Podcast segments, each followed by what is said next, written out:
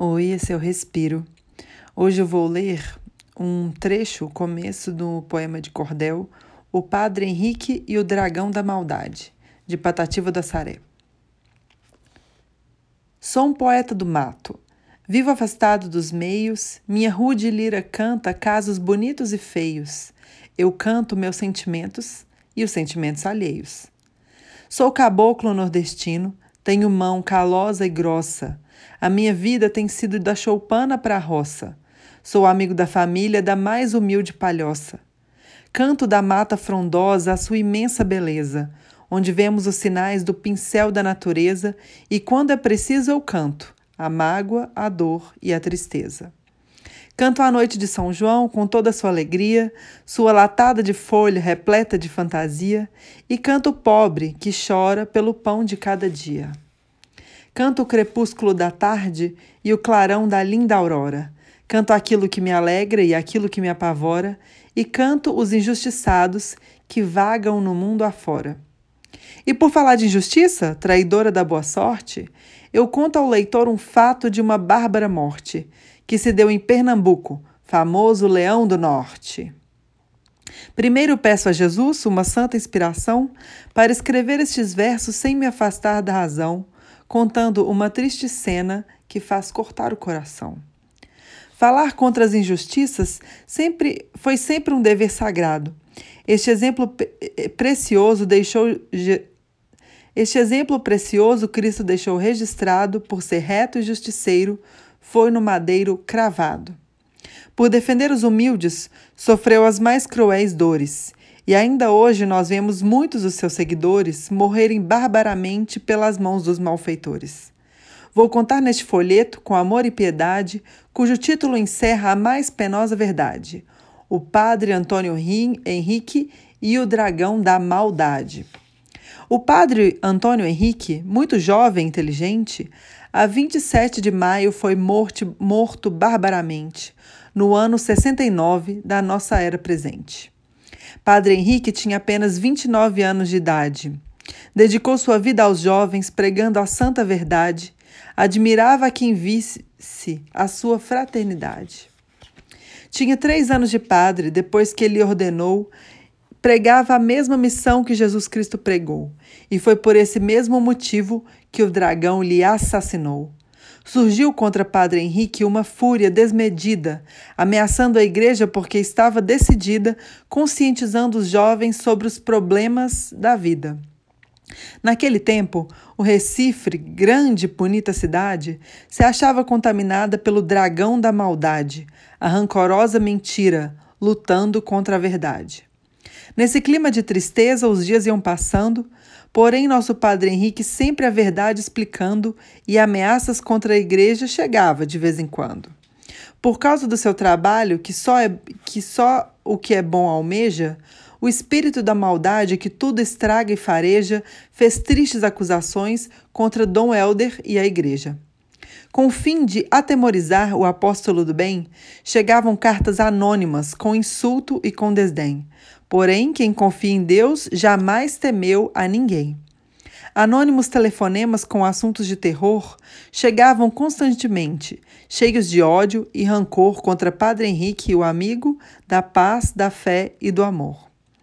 Os ditos telefonemas faziam declaração de matar 30 pessoas sem dó nem compaixão que tivessem com Dom Helder amizade ou ligação. Veja bem, leitor amigo, quando é triste essa verdade, quanto é triste essa verdade. O que defende os humildes, mostrando a luz da verdade, vai depressa perseguido pelo dragão da maldade. Mas o ministro de Deus possui o santo dever de estar ao lado dos fracos, suas causas defender, não é só salvar a alma, também precisa comer. Os poderosos não devem oprimir de mais a mais a justiça que é para todos. Vamos lutar pela paz. Ante os direitos humanos, todos nós somos iguais. A Igreja de Jesus nos oferece orações, mas também precisa dar aos humildes instruções para que possam fazer suas reivindicações. Veja bem, meu caro leitor, a maldade o quanto é. O padre Henrique ensinava, cheio de esperança e fé, aquelas mesmas verdades de Jesus de Nazaré. E foi por esse motivo que surgiu a reação. Foi o instinto infernal, com a fúria do dragão, que matou o nosso guia de maior estimação. A 27 de maio, o santo mês de Maria, no ano 69, a natureza gemia por ver o corpo de um padre morto sobre a terra fria. Naquele dia de luto, tudo se achava mudado. Parece até que o Recife se mostrava envergonhado por ver um triste segredo estava ser, que um triste segredo estava a ser revelado. Rádio, TV, jornais, nada ali noticiaram, porque as autoridades estas verdades calaram. E o padre Antônio V. Henrique, morto no mato, encontraram. Estava o corpo do padre de faca e bala furado. Também mostrava ter sido pelo pescoço amarrado, provando que antes da morte foi bastante judiado.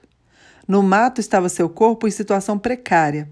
Na região do lugar, cidade universitária, foi morto barbaramente pela fera sanguinária. Por aquele mesmo tempo, muitos atos agravantes surgiram lá no Recife, contra os jovens estudantes que devem ser no futuro da pátria representantes.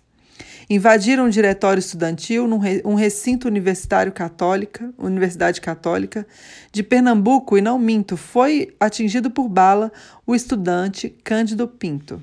Foi sequestrado e foi preso o estudante Cajá, o encarceramento no cárcere, o encerramento no cárcere passou um ano por lá. Meu Deus, a democracia deste país, onde está? Cajá, o dito estudante, pessoa boa e benquista, para viver com os pequenos deixou de ser carreirista e por isso mesmo foi taxado de comunista. Será que ser comunista é dar ao fraco instrução? Defendendo seus direitos dentro da justa razão, tirando da pobreza ingênua, das trevas da opressão?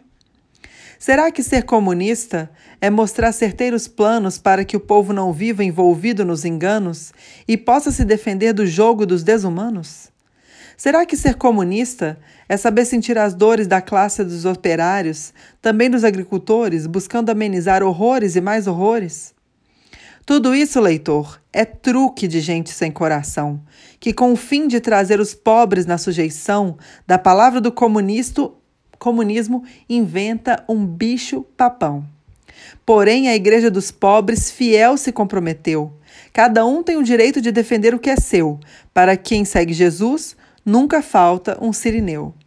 Mostrando a mesma verdade de Jesus na Palestina, o movimento se estende contra a opressão que domina sobre os nossos irmãos pobres de toda a América Latina. Quando Jesus Cristo andou pregando sua missão, falou sobre a igualdade, fraternidade e união. Não pode haver injustiças na sua religião. Por esse motivo, a Igreja Nova posicionou, posição tomou dentro da América Latina. A coisa agora mudou.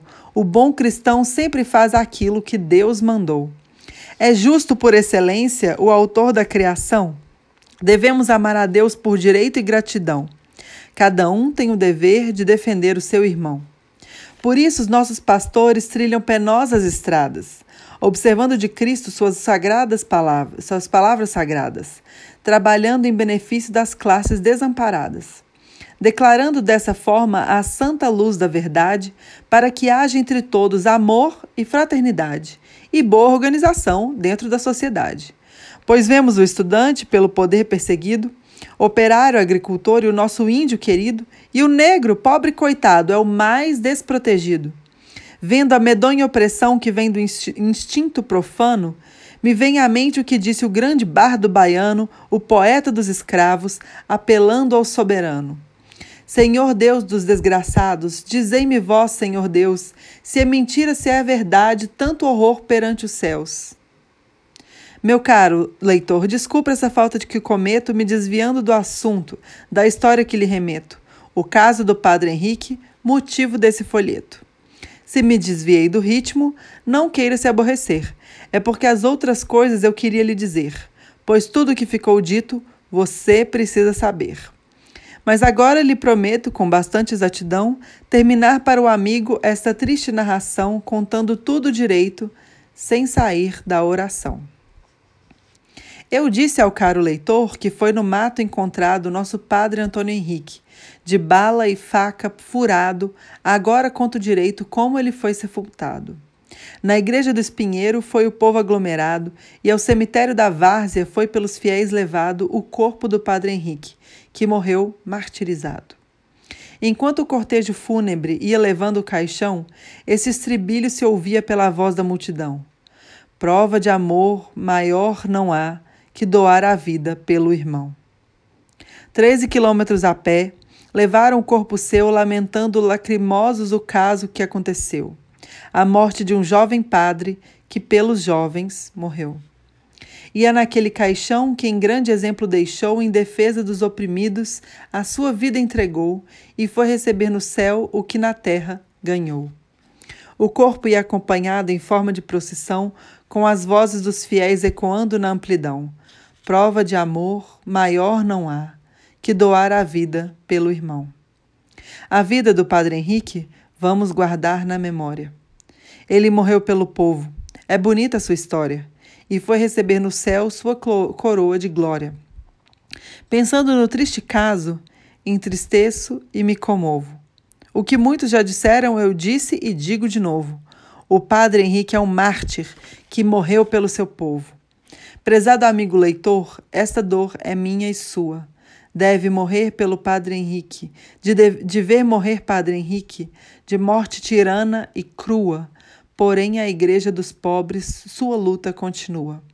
Quem da Igreja do Espinheiro, Santa Casa de Oração, ao, ao cemitério da Várzea palmilhar naquele chão, a 27 de maio sentirá recordação do corpo de um padre jovem, conduzido em um caixão, e parece ouvir uns versos com sonora entoação. Prova de amor maior não há que doar a vida pelo irmão. Um cordel sobre, né, contra a tortura na ditadura, aí em 69. Patativa da Saré, cearense do sertãozão do Ceará, sertãozão do Nordeste. Maravilhoso. Recebeu só três anos de instrução formal, aos 12 anos de idade, acho que ele parou. Mas ele continuou seguindo instrução informal, né? Instrução da vida dos versos, das rimas dos outros trovadores, dos outros cordelistas do nosso sertão. E é muita sorte a nossa, muito, temos que agradecer muito as pessoas que reuniram né, a poesia falada por ele em livros que a gente pode ler até hoje, né, que consegue é, reviver suas palavras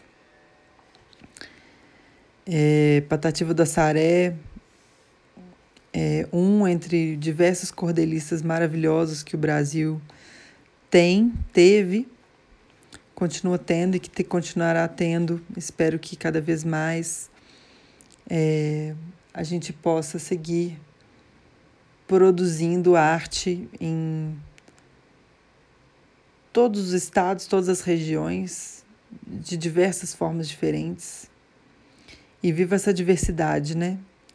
É, recente, ano passado, um amigo meu, João, foi no festival, dois Joãos, amigos meus, foram no festival no, no interior de Pernambuco, é, de, de, de, de, poesia falada no, no sertão. E eu sonho poder um dia ir também, especialmente inspirada por eles que foram dois sudestinos se meter é, nesse festival nordestino maravilhoso.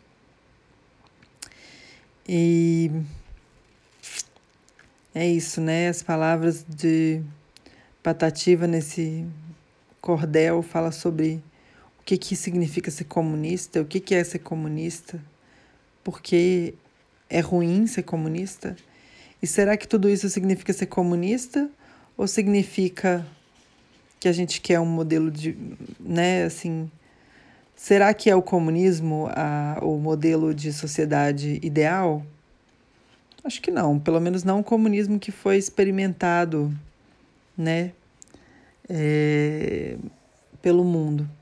Mas também definitivamente não é o capitalismo que a gente vive hoje e que com a pandemia, essas desigualdades se escancaram ainda mais, né? A fragilidade que é, muitas pessoas vivem é, fica ainda mais frágil, né? Numa, numa crise como essa. Sendo que existem recursos materiais, físicos, para que ninguém passe fome, para que todas as pessoas tenham oportunidades para né, para se desenvolver. Existem os recursos, né?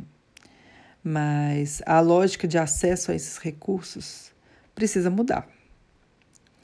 Espero que a gente possa ter cada vez mais experiências hum, nessa mudança de sistema econômico e que a gente possa efetivamente mudá-lo, porque desse jeito não está rolando. E espero que a gente não tenha muitos padres Henriques, nem muitos cajás, nem muitos mais. É, como que é o nome do outro que, que foi assassinado aqui pela maldade, né? Que, que não é a maldade, senão é a repressão da ditadura nesse caso, né? Bom, esqueci o nome do outro. Cândido Pinto. Cândido Pinto, Cajá e, e Padre Henrique são os que é, são mencionados aqui como assassinados, torturados pela ditadura.